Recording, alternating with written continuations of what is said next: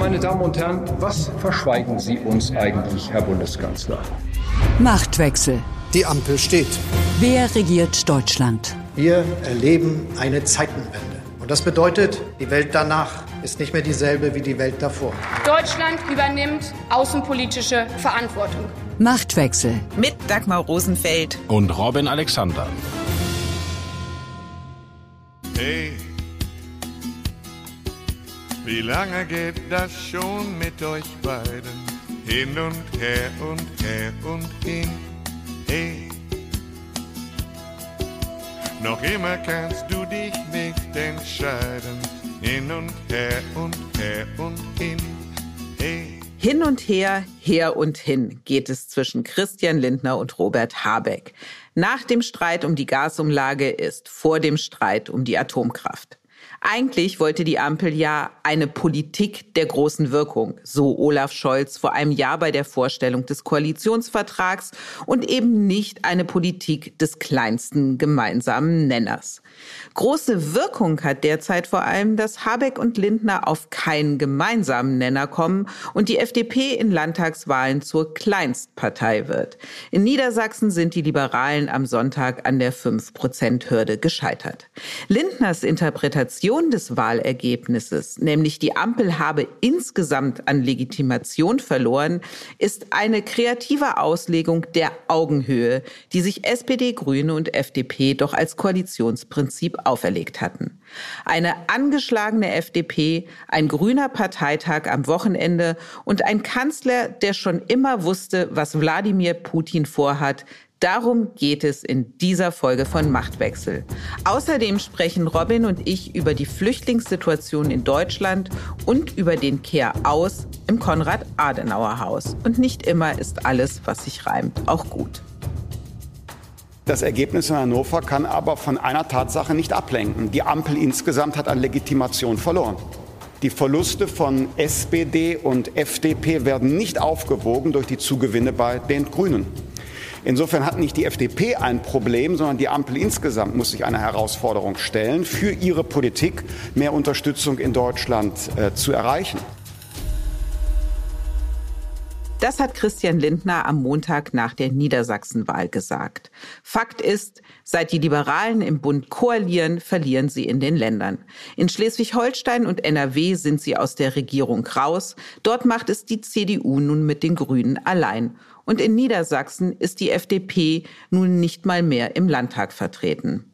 Robin, die Frage ist doch, ist die Ampel zum Problem für die FDP geworden oder wird die FDP zum Problem für die Ampel? Die Antwort ist, glaube ich, beides. Also, dass die FDP ein Problem hat, ist ja evident, weil ihr laufen bei den Wahlen die Wähler davon und die Umfragen im Bund sind etwas besser, aber auch nicht wirklich gut. Also das Problem ist, ist ja nicht auf der Hand. Aber auch umgekehrt ist das ein Problem, weil wenn die FDP nicht auf ihren Schnitt kommt, ist dieses Bündnis langfristig auch nicht stabil. Und das weiß auch Olaf Scholz. Das äh, wissen auch die klügeren Grünen, wo man ja auch beobachten konnte am Wahlabend, dass man nicht mit Häme über die FDP hergefallen ist, sondern eher äh, sie geschont hat oder sogar so ein bisschen gepäppelt hat. Teilst du denn Lindners Analyse, dass bei der Niedersachsenwahl eigentlich alle drei Ampelparteien Verlierer sind? Nein, die Analyse teile ich nicht. Dass die FDP verloren hat, ist evident. Die Grünen haben so mittel abgeschnitten. Also das ist ja kein katastrophales Ergebnis. Allerdings gemessen an den Ansprüchen des Wahljahres und an den Ideen, die Baerbock und Habeck mal als Parteivorsitzende hatten, nämlich die SPD strukturell als erste linke Kraft im linken Lager abzulösen. Das ist natürlich in weiter Ferne. Man ist da so eine Art ähm, besserer Juniorpartner wieder. Und die SPD hat kein Traumergebnis. Aber wenn man da bedenkt, in welchem Zustand die SPD vor kurzem war und wie schlecht die von einem SPD-Kanzler geführte Bundesregierung sich in den letzten Wochen geschlagen hat. Also wenn man in so einer Situation eine Landtagswahl gewinnen kann, dann glaube ich, ist das eigentlich unterm Strich eine gute Nachricht für die SPD. Du hast es ja eben schon angesprochen, die Ampel als linkes Bündnis.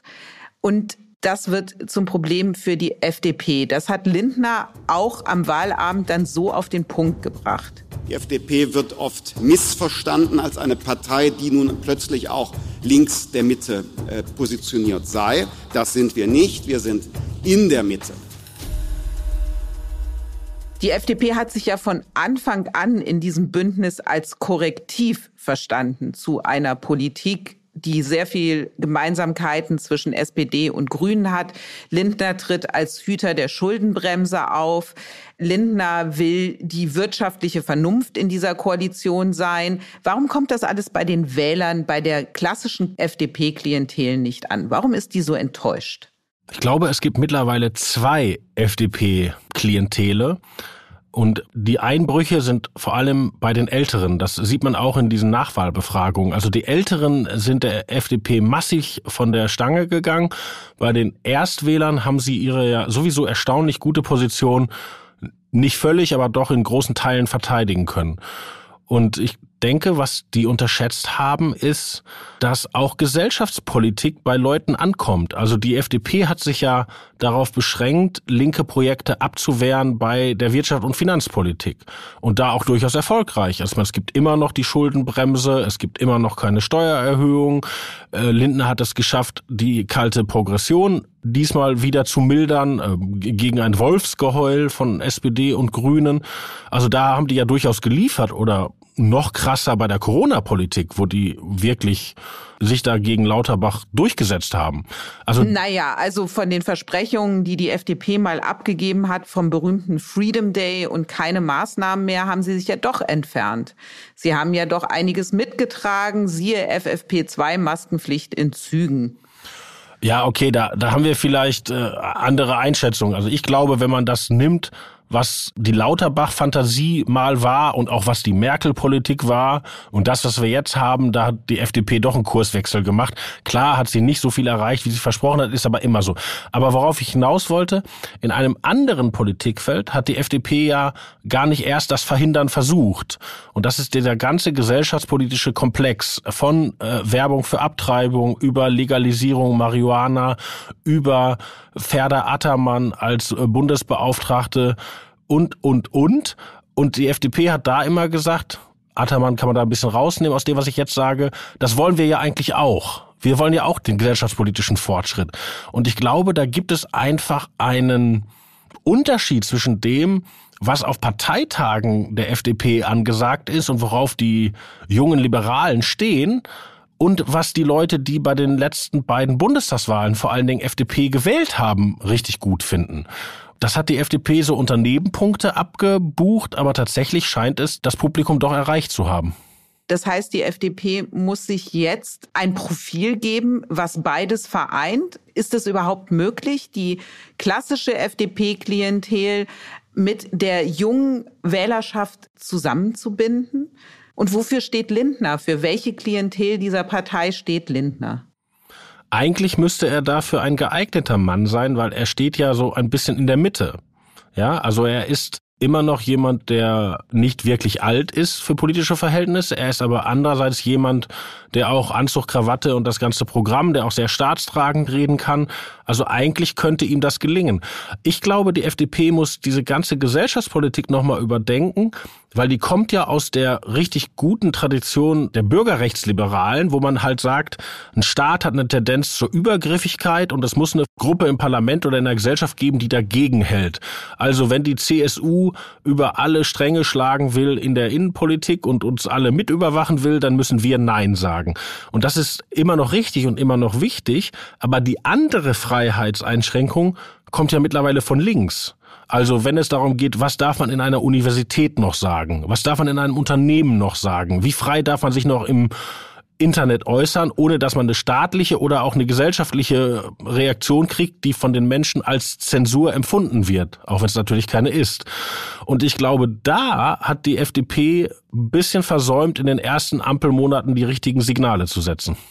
Das Zentrum der Ampelpolitik ist aber derzeit ganz eindeutig die Energiepolitik. Und da sind Lindner und Habeck ja immer wieder einander geraten. Und der neueste Streitpunkt zwischen beiden ist jetzt die Laufzeitverlängerung der Atomkraftwerke. Also ursprünglich wollte Habeck ja nur einen Reservebetrieb für die zwei AKWs in Süddeutschland und das AKW Lingen in Niedersachsen zum Jahresende vom Netz nehmen. Nun sollen ja die zwei süddeutschen Meiler bis April 2030 2023 weiterlaufen. Also in dem Eckpunktepapier der Ampel zum Abwehrschirm heißt es wortwörtlich, wir schaffen außerdem jetzt die Möglichkeit, die süddeutschen Atommeiler bis zum Frühjahr 2023 weiterlaufen zu lassen. Der FDP reicht das aber nicht. Sie will zum einen, dass auch Lingen am Netz bleibt und sie will, dass deutsche Atomkraft mindestens bis ins Jahr 2024 genutzt wird. Am Dienstag hat jetzt dann Olaf Scholz, Habeck und Lindner zu einem Gespräch eingeladen. Aber auch das blieb ohne Ergebnis, ohne eine Lösung. Gleichzeitig drängt die Zeit, denn um überhaupt nach 22 noch ein AKW weiterlaufen lassen zu können, muss jetzt schnell eine entsprechende Gesetzesänderung auf den Weg gebracht werden. Robin, soweit die Lage. Wie geht's da jetzt weiter? Wie lange kann Lindner noch blockieren, beziehungsweise wie lange kann Habeck noch auf seiner Position beharren, nur bis April 2023. Ja, schau, dass du jetzt sagst, wie lange kann Lindner noch blockieren, das zeigt doch, wie klasse Rot und Grün immer noch den Spin drauf haben. Also ich bin jetzt gerade auf rot-grünen Spin reingefallen, willst du mir sagen? Tut mir leid. Es ist ja nun mal so, Robin, es hat im Vorfeld doch eine Einigung offenbar gegeben, so wie es bei der Gasumlage auch der Fall war. Die Gasumlage ist ja nicht auf Habecks Mist allein gewachsen, sondern Kanzleramt und auch Finanzminister waren eingeweiht. Dann wurde das wieder abgeräumt. Da hat Habeck auch seinen Teil übrigens zu beigetragen, dass es wieder abgeräumt würde. Jetzt hat man ein solches Eckpunktepapier verabschiedet, wo hinter dem alle drei Parteien stehen, wo dieser Satz, den ich eben vorgelesen habe, bis April 2023 steht. Und jetzt wird das Fass nochmal neu aufgemacht, unabhängig davon, ob die Lindner Position die richtige oder die falsche ist. Okay, das Problem stellt sich ja verschärft seit dem russischen Angriff auf die Ukraine. Und bisher ist da nichts passiert. Und wenn man sagt, wer blockiert da? Dann hat Robert Habeck acht Monate blockiert und Christian Lindner jetzt eine Woche. Kann man beides kritisieren. Aber ich bin mir gar nicht sicher, ob Lindner nicht doch noch Rückenwind bekommt. Also im politischen Infight sind natürlich die Karten eher auf Habecks Seite, ja? Weil wenn die sich nicht einigen, wird ja gar nichts gemacht, weil man muss ja das Gesetz ändern und das Gesetz sagt ja, die gehen alle vom Netz. Zweitens hat er die veröffentlichte Meinung auf seiner Seite. Aber wir kommen doch in große, große, große Schwierigkeiten in diesem Winter ich meine, es reden schon Politiker davon, es kann ein paar Stunden der Strom ausfallen. Und wir kommen auch beim Klima in größte, größte Schwierigkeiten. Also, ich meine, die Bundesregierung überlegt gerade, ein Schiff vor der deutschen Küste zu vertreuen, wo Öl verbrannt wird für Strom. Also, das ist so ungefähr die Art in Ecken der Welt, wo man nicht auf unserer Höhe der Infrastruktur ist, Energie erzeugt wird. Und das ist klimamäßig wie das allerletzte. So, und ich glaube, eine Menge, Menge Argumente werden einer Menge, Menge Leute einleuchten, dass es nicht so richtig clever ist, Atomkraftwerke einfach so vom Netz zu nehmen jetzt. Und ich glaube, auf diesen Effekt setzt, setzt gerade Lindner. Lindner selber hat doch aber nach der Niedersachsenwahl auch gesagt, dass der FDP-Kurs mit einer Laufzeitverlängerung der AKWs, einer deutlich längeren, als es die Bundesregierung bisher geplant hat, nicht verfangen hat. Also auch da, der Spin läuft ja hoch und runter. Niedersachsen wäre eine Abstimmung gegen die Atomkraft gewesen. Also Schwarz-Gelb hätte gesagt, ähm, mehr Atom und Rot-Grün weniger und die Menschen hätten sich für weniger entschieden. Aber das stimmt doch gar nicht. Also ich meine, Habeck hat doch nicht ohne Not wenige Tage vor der Wahl die Position geräumt, dass diese AKWs nur in die Reserve gehen und hat gesagt, nein, die werden laufen. Weil er nämlich weiß, dass er bei den Leuten damit nicht mehr durchdringt. Ich meine, wir haben jetzt Greta Thunberg in dieser Woche gehabt, die sagt, so richtig einzusehen ist es nicht, dass man AKWs abschaltet, um sie durch Kohle oder sogar in diesem extremen Fall Öl zu substituieren. Und ich glaube, wenn man das ernst nimmt mit dem Klima, naja, dann liegt das doch eigentlich ein bisschen auf der Hand. Aber das hat doch längst vorher schon auf der Hand gelegen. Also ich finde jetzt anzuführen, wegen des Klimawandels muss die Atomkraft länger laufen. Ja, richtig, weil es ist ein CO2-neutrale Energiegewinnung.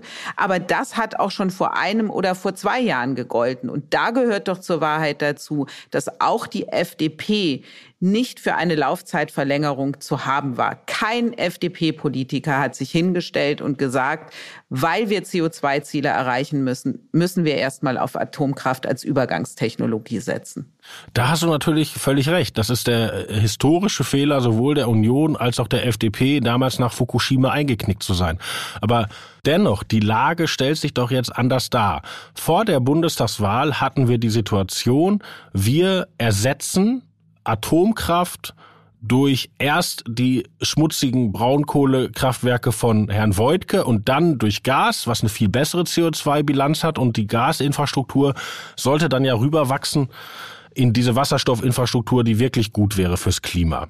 Klammer auf, wir wissen alle nicht, ob das funktioniert, aber drücken wir mal die Daumen, Klammer zu. So, wenn jetzt aber Gas im Eimer ist, stellt sich doch die Frage nochmal verschärft, ob wir eigentlich das Richtige tun. Der jetzige Vorschlag von Robert Habeck, wir lassen zwei weiterlaufen bis April. Warum denn nur April? Der nächste Winter wird doch nach allen Experteneinschätzungen schwieriger als dieser Winter. In diesen Winter gehen wir mit vollen Gasspeichern. Womit wollen wir denn die vor dem nächsten Winter füllen, wenn die Pipelines entweder kaputt oder zu sind aus Russland? Also das leuchtet wirklich auf der Faktenebene nicht ein, dass es nur diese zwei sind und nur bis April. Und ich glaube, Christian Lindner spielt da das Spiel, ob nicht die Fakten am Ende die politische Schwerkraft in einem Punkt mal aufheben können. Welche Rolle spielt denn Olaf Scholz in diesem Spiel? Das finde ich super interessant, weil Scholz ist ja öffentlich gar nicht sichtbar und hinter den Kulissen setzt er sehr unterschiedliche Signale. Also bei Gelegenheit erzählt er, dass er auch mal gegen Atomkraft demonstriert hat und dass er selbstverständlich für den Atomausstieg sei und äh, tut so, als wäre ihm das ein Herzensanliegen. Andererseits wird dann auch aus interessierten Kreisen darauf verwiesen, dass Olaf Scholz schon vor Monaten in einem FAZ-Interview die beiden Meiler benannt hat, dass die weiterlaufen könnten. Also als hätte Scholz die Lösung, zu der Habeck erst jetzt getrieben werden musste, schon lange im Kopf gehabt. Und wenn man sich anguckt, wie Scholz sich in diesem Hahnenkampf Lindner-Habeck bisher verhalten hat, da hat er oft ja Lindner benutzt wie so ein Schutzschirm, also oder wie, wie ein Schild. Also er hat Lindner Sachen durchkämpfen lassen, von denen er auch überzeugt ist. Zwei Beispiele. Scholz wollte an der Schuldenbremse festhalten und Scholz wollte auch die Progression in diesem Jahr wieder einkassieren oder wenigstens halbwegs. Und beide Kämpfe hat er Lindner kämpfen lassen. Wenn er Lindner nicht hätte, hätte er es selber machen müssen. Heißt das, dass Scholz näher an Lindner als an Habeck ist? Darauf ist die offizielle Antwort, nein, Rot und Grün haben die größten Schnittmengen und wir würden viel lieber alleine regieren. Wenn man aber mal hinguckt, sieht man, glaube ich, dass Scholz von der ganzen Art her weiter von Habeck entfernt ist. Also das offene Kommunizieren, das sich selbst auch ein bisschen inszenieren, das ist Scholz sehr fremd und das ist ja Habecks äh, starkes Feld. Und ein weiteres tritt hinzu. Olaf Scholz und Christian Lindner können ihre Posten nur gemeinsam behalten. Also eine zweite Amtszeit für einen Kanzler Scholz wird es nur als Ampelkanzler geben. Und Christian Lindner will nicht Kanzler werden, der will weitermachen und auch das kann er nur in einer Ampel. Wohingegen für die Grünen andere Möglichkeiten sind. Robert Habeck kann sich durchaus vorstellen, auch äh, Superminister in einer schwarz-grünen Regierung zu werden oder sein glaube ich, geheimer Wunsch Kanzler unter Grün-Schwarz. Und auch da ist dann natürlich ein Interessensgegensatz, den die anderen beiden Männer nicht haben. Wir haben ja auch in diesem Podcast wieder festgestellt, das Thema der Ampel ist die Energiekrise und dass Deutschland überhaupt in die Lage gekommen ist, in seiner Energieversorgung so massiv abhängig von Russland zu sein. Dafür machen Grüne und FDP, da gibt es dann wieder eine Gemeinsamkeit, zu Recht die Vorgängerregierungen verantwortlich. Es war die große Koalition, die sich mit Nord Stream 2 endgültig in Putins energetische Arme geworfen hat. Und vor allem die SPD hat sich für den Bau dieser Pipeline Pipeline engagiert. Erinnert sei hier nur an Manuela Schwesigs als Umweltstiftung getarnter Gazprom-Lobbyverband. Umso erstaunlicher ist, was Olaf Scholz am Dienstag auf einer Veranstaltung der deutschen Maschinenbauer gesagt hat. Das Gleiche gilt, wenn wir über die Frage diskutieren, was ist mit den Energielieferungen. Denn auch die nutzt der russische Präsident als Waffe. Ich war mir immer sicher, dass er das tun würde.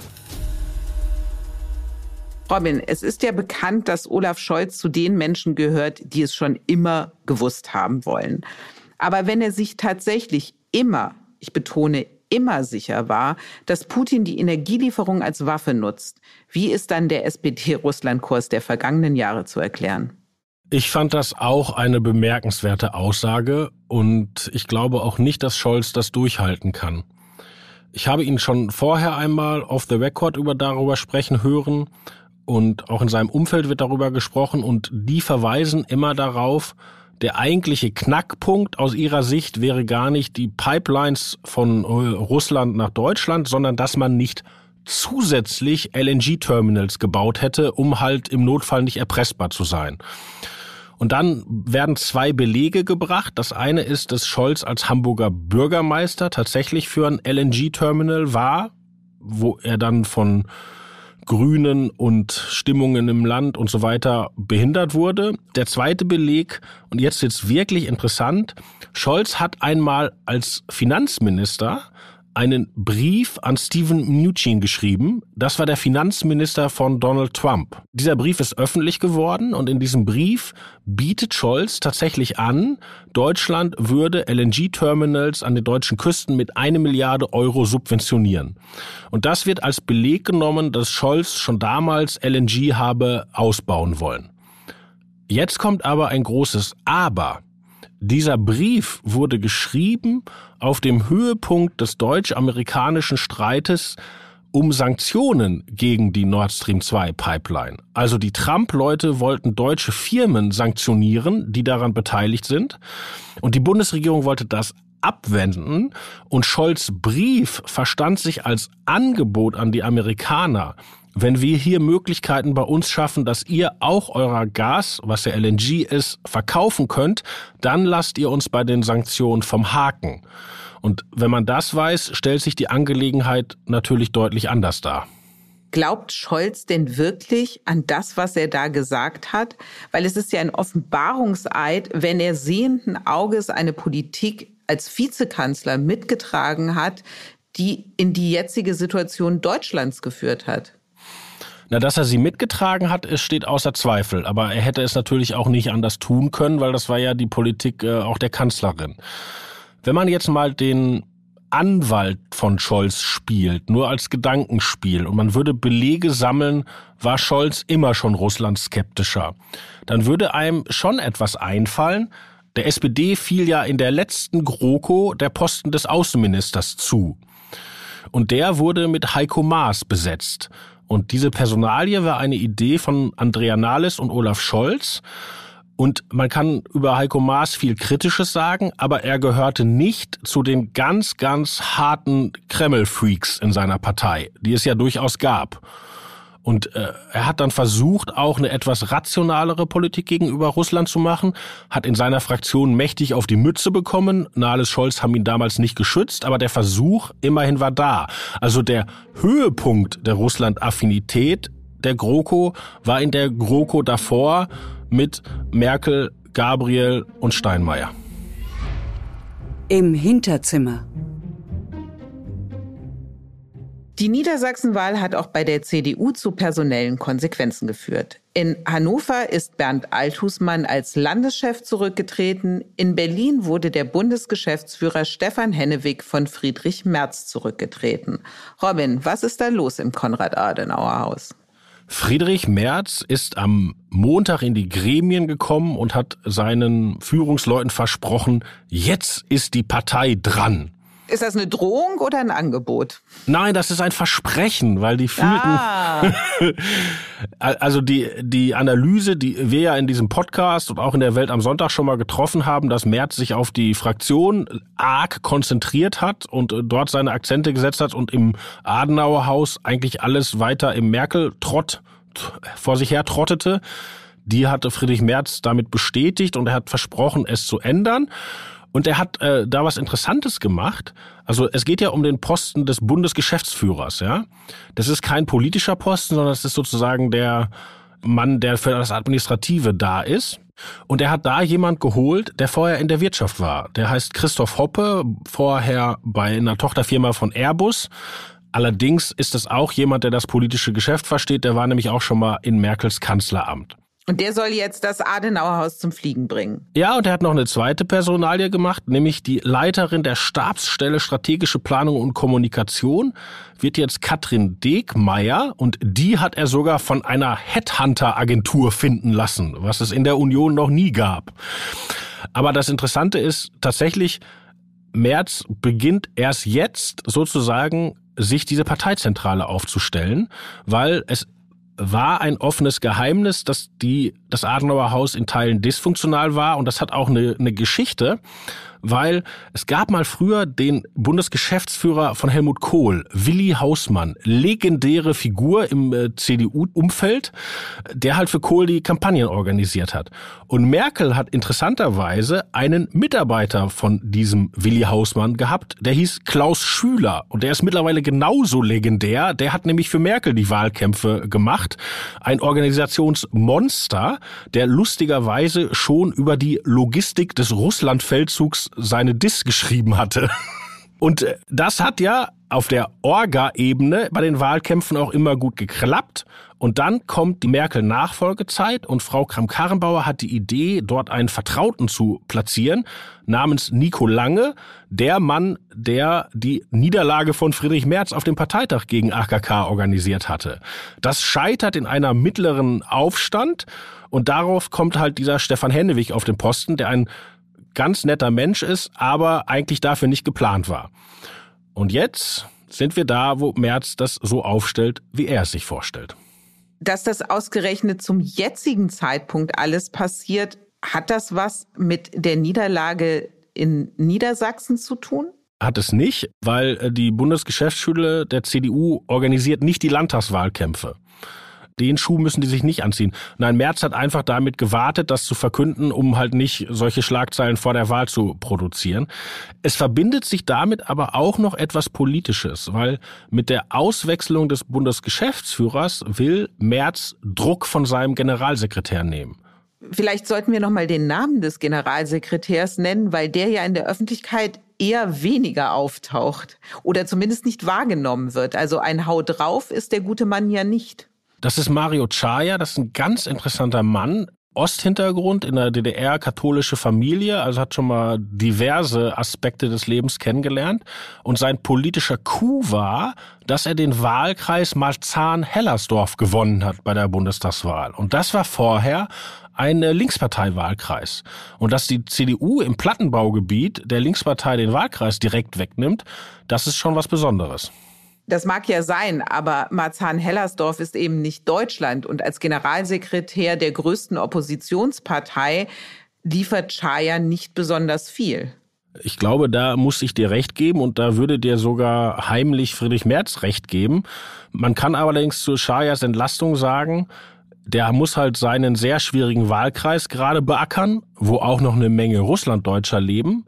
Zweitens ist er neu im Bundestag, muss seinen Platz in der Fraktion finden und hat jetzt auch noch diese Parteizentrale an der Backe gehabt. Aber tatsächlich, er hat bisher keinen inhaltlichen Akzent gesetzt. Und jetzt hat er noch mal eine Chance, weil Merz hat, so sagen es meine Informanten, in den Gremiensitzungen gesagt, die neuen Leute machen jetzt komplett alle Verwaltung und das Politische, darauf kann sich Mario Chaya konzentrieren. Also Merz gibt ihm noch eine Chance. Diese Chance muss er jetzt auch nutzen, weil das Ziel der CDU, so hat es Friedrich Merz ja ausgegeben, ist, die AfD zu halbieren. Wenn man jetzt nach Niedersachsen guckt, muss man sagen, Ziel grandios verfehlt. Und wenn man sich in Ostdeutschland umschaut, kann man sagen, noch grandios verfehlter. Was hat die CDU denn strategisch vor, um der AfD das Wasser abzugraben? Merz hat dieses Ziel, die AfD zu halbieren, längst relativiert, weil auch er mittlerweile der Theorie anhängt, dass man dort, wo die AfD mobilisiert, als Partei der Mitte, als zivilisierte Partei nicht mehr richtig landen kann. Also er würde das heute nicht mehr so sagen. Aber tatsächlich, du, du hast völlig recht, normalerweise eine Ampel in so schweren Wassern muss also eine Landtagswahl gegen die Opposition verlieren. Und so ist es ja in der Vergangenheit auch passiert. Also denk mal zurück, 1998, Rot-Grün, ganz schwacher Staat, Riesentheater mit Lafontaine und so weiter. Und die Landtagswahl in Hessen geht krachend verloren und der Wahlsieger ist ein gewisser Roland Koch oder dann in Niedersachsen Christian Wulff. Also 98 konnte sich die CDU gegen Schröder-Fischer relativ schnell neu aufstellen, auch neue Leute nach vorne bringen, indem sie halt eigentlich sich an der Schwäche von Rot-Grün geweidet hat. Und jetzt weidet sich gerade die AfD an der Schwäche der Ampel und nicht die März-CDU. Die Erkenntnis der Woche. Die Flüchtlingssituation an den deutschen Grenzen spitzt sich zu. Die Zahl der Asylanträge ist im Vergleich zum Vorjahr um 35,4 Prozent angestiegen. Und dennoch will die Ampel ein Chancenaufenthaltsrecht für abgelehnte Asylbewerber, die sich immer noch in Deutschland aufhalten, einführen. Unsere Hörerin Hedi Scharfstein hat uns geschrieben. Sie schreibt, schon seit einiger Zeit treibt mich die Frage um, was eigentlich aus der vollmundig angekündigten Rückführungsoffensive geworden ist. Das Asylrecht ist eine großartige Errungenschaft, keine Frage. Dennoch, was meiner Meinung nach zu wünschen übrig lässt, ist die konsequente Umsetzung nicht nur der Rechte von Bewerbern, sondern auch die Einforderung von Pflichten.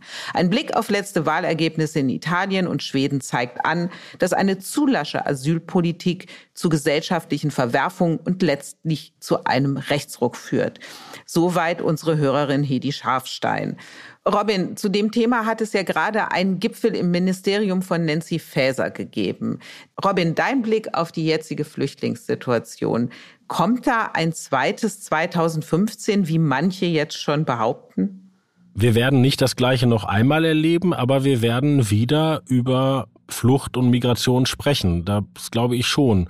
Das sieht man zum Beispiel daran, die Sozialsenatorin von Berlin, Katja Kipping, hat heute den Bund ziemlich deutlich aufgefordert, alle möglichen Immobilien, die er noch in der Hauptstadt hat und die leer sind, jetzt zur Verfügung zu stellen, um dort Flüchtlinge unterzubringen.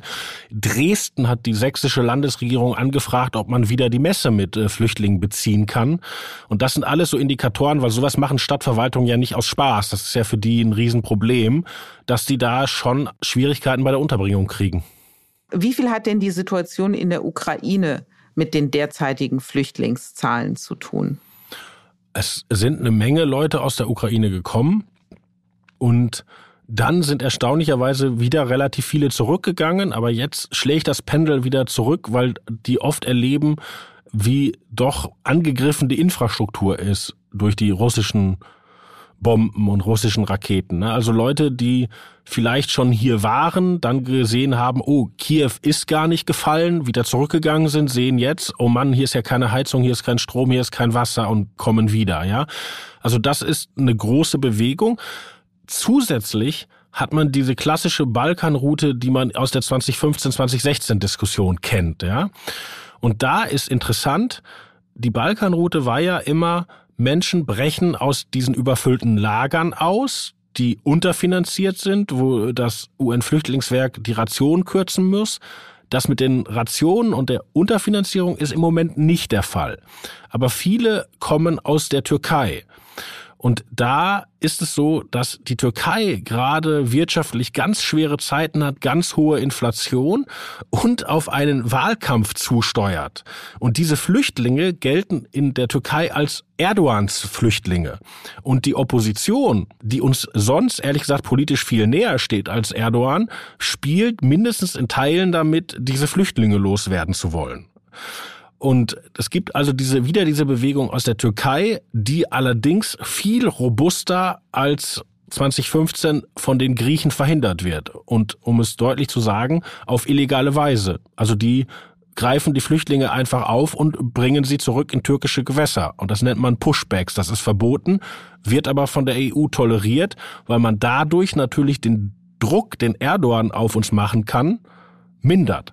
Und das erklärt auch, warum neulich unsere Außenministerin Annalena Baerbock gegenüber ihrem türkischen Counterpart Herrn Çavuşoğlu so richtig deutliche Worte gefunden hat und die hat ihm ja richtig die Meinung gegeigt.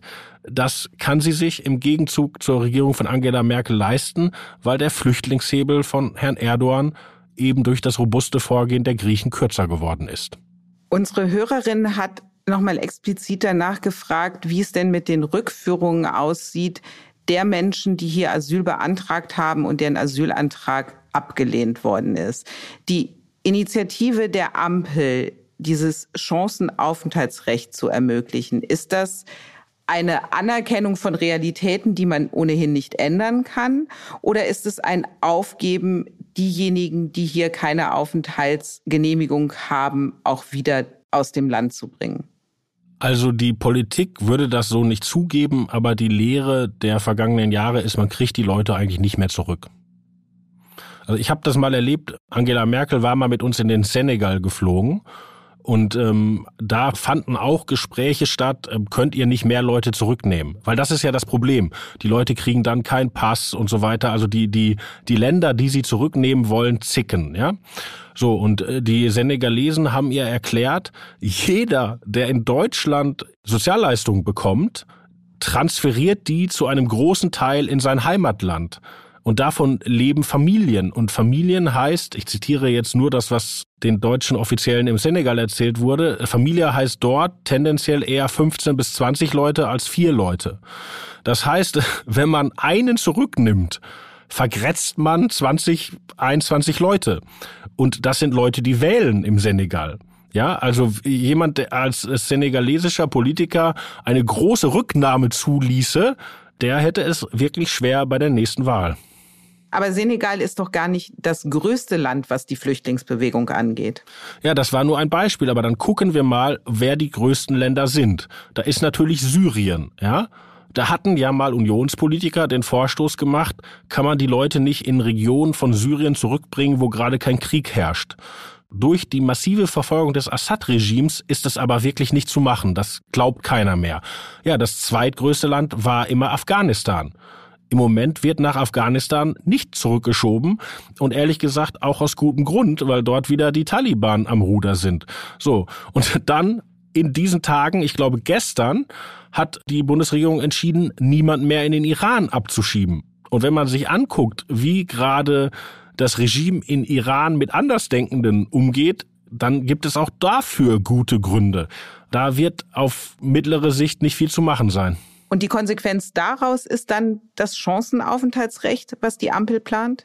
So könnte man es mit gutem Willen sagen, wobei das ist natürlich ein zweischneidiges Schwert, weil einerseits kann man ja argumentieren, Menschen, die über Jahre und Jahre hier sind, vom Arbeitsmarkt fernzuhalten, ist keine gute Idee.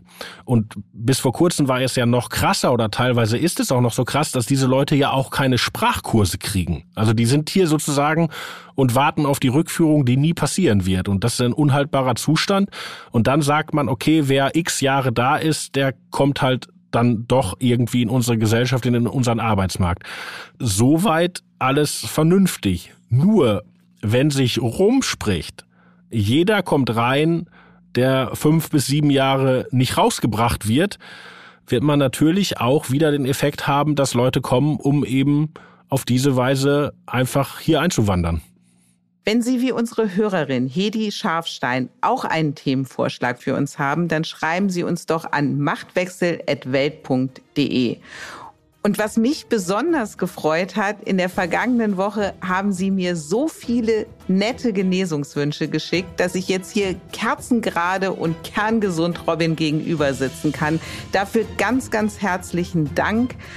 Die nächste Folge Machtwechsel gibt es in der kommenden Woche zu hören. Überall, wo es Podcasts gibt und natürlich auch auf welt.de. Und wie immer hat Robin das letzte Wort.